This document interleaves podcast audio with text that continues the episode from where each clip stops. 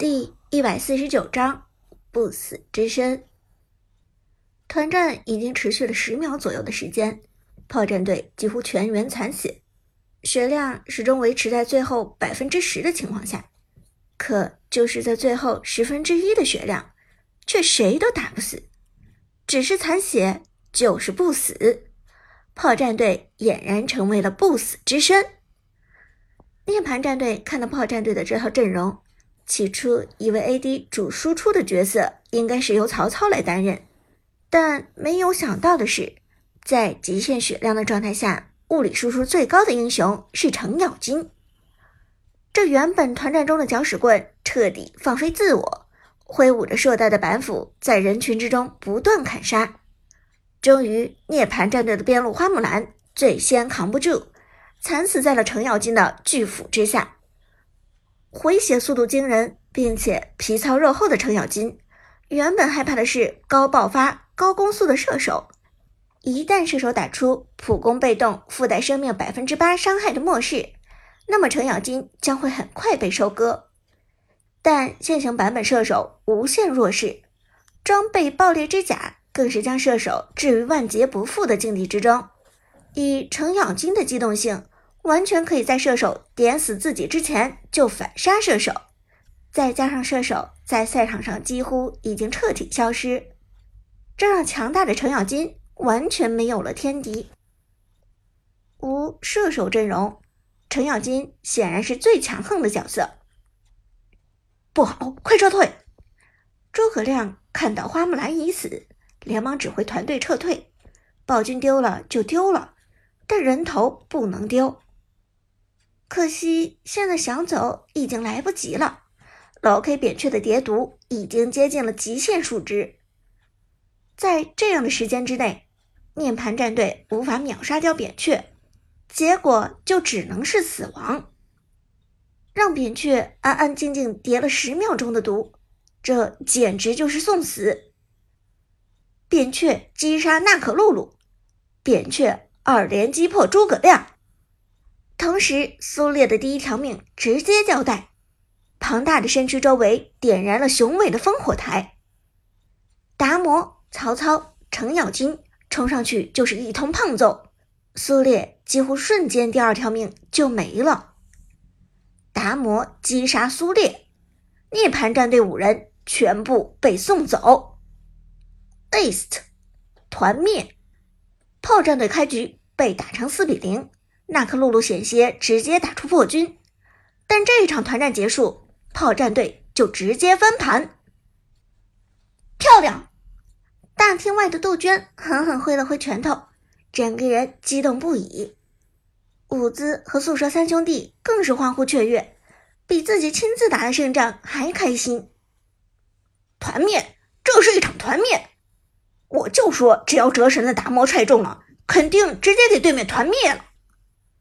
陈天野兴奋地说道，声音都变得沙哑了。伍兹却笑了笑道：“你懂什么？这次团战胜利的关键，明明是苏哲的套路。”杜鹃点头说道：“还是伍兹聪明。这场团战关键靠的是不死鸟之眼的套路。新版本的不死鸟之眼强化的生命回复效果，在残血状态下恢复效果几乎可以达到百分之六十。”对面的涅槃战队就是因为错误估计了咱们阵容的回血能力，所以才会被扁鹊耗死的。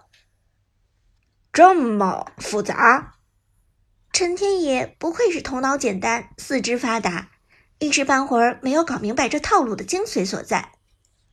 杜鹃耐心解释道：“刚才苏烈一个大招反先手，直接把龙坑咱们的人打残血。”涅槃战队根据以往的经验，觉得能够直接收割这四个人，所以才会在鬼谷子被秒的情况下继续打团。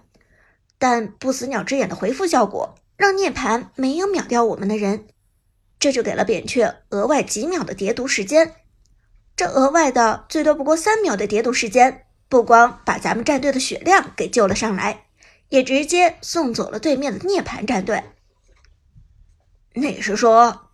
就是短短三秒，改变了整场团战的结果。陈天野吃惊问道：“其实三秒都是多的，两秒就足够了。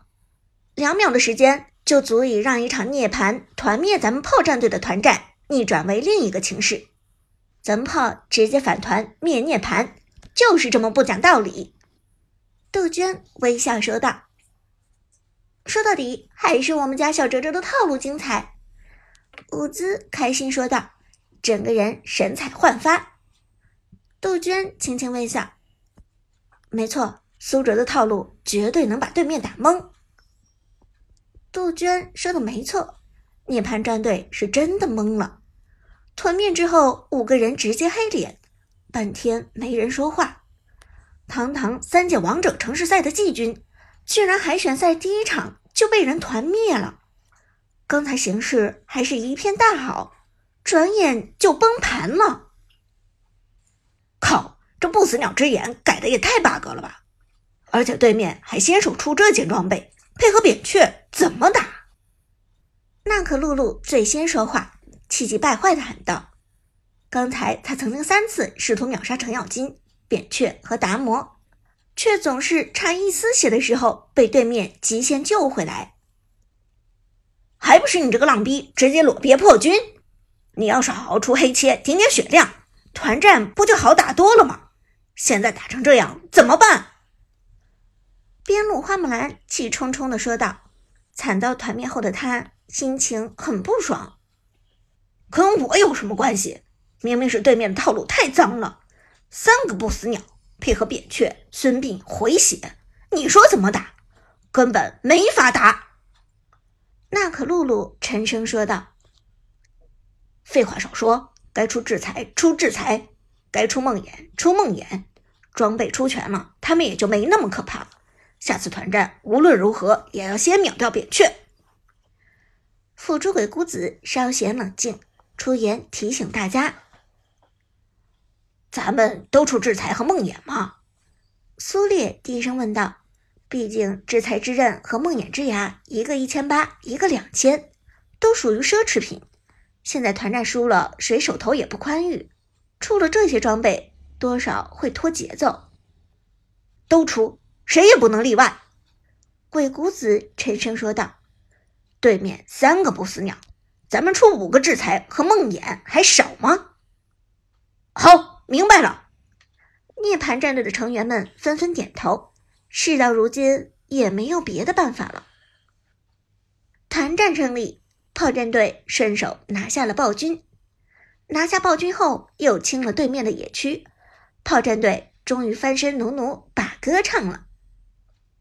队长，你这套路无解啊！Jack 由衷的称赞道：“这波团战简直直接把苏哲捧上神坛。”苏哲倒是淡定，轻轻一笑说道：“这也是胜在新颖，对面没有遇到过。”他们估摸着还以为推塔流、双边流、自由人体系这些套路是最新体系的，但现在新版本更新之后，咱们直接给他来个不死流。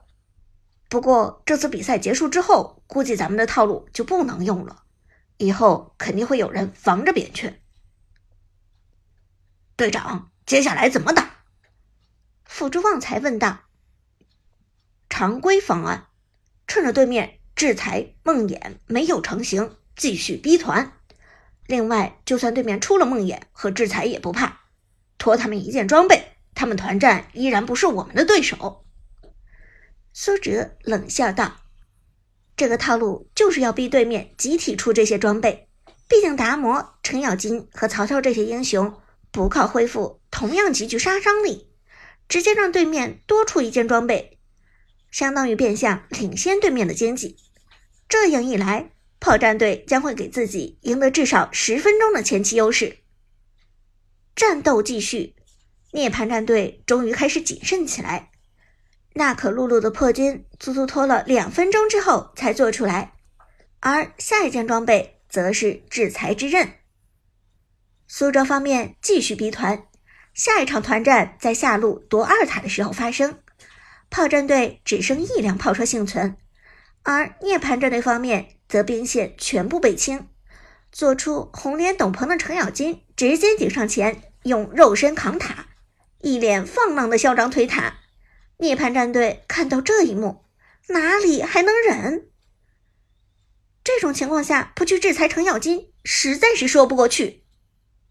妈的，这搅屎棍真觉得自己死不了了！包抄他们，一波送他们上西天！涅槃的鬼谷子沉声说道，直接隐身带队往塔后冲去。